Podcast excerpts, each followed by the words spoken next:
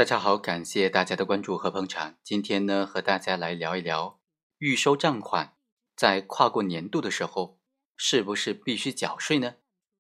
我们首先来看一下财税二零幺六三十六号的规定，《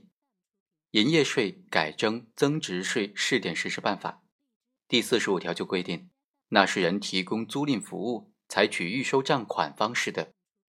他的增值税纳税义务发生的时间就是。收到预收账款的当天，根据这个规定呢，纳税人在收取预收租金收入申报增值税的时候，必须在预收账款的当天就发生了增值税的这种纳税义务的时间。比如说，某个企业在二零一六年七月份将二零一四年自建完成的企业闲置厂房出租给 A 公司，合同约定的租期是三年。租金是每年十万块钱，含增值税，并且在厂房交付 A 公司的时候一次性收取。此时该怎么计算应当缴纳的增值税呢？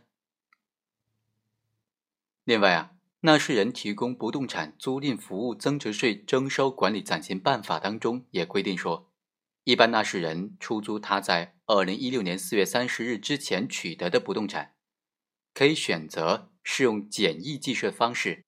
按照百分之五的征收率计算应缴纳的税额，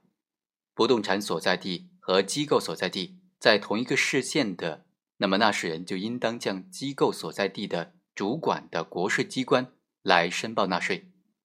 根据以上的这些法律法规以及税收政策，这个企业一次性收取的租金收入，它就属于预收的款项的性质了，应当根据规定在收到款项的当天。确认纳税义务的发生，应当申报交纳的增值税是一点四五万元，而不应该以财务会计制度对这笔预收款项确认收入的时候来确认纳税义务的发生。在每个月月底确认收入的时候确认纳税义务的发生呢，显然是不对的，应当是当天，否则的话就有延期缴纳增值税的这种税收的风险。好，以上就是本期的全部内容，我们下期再会。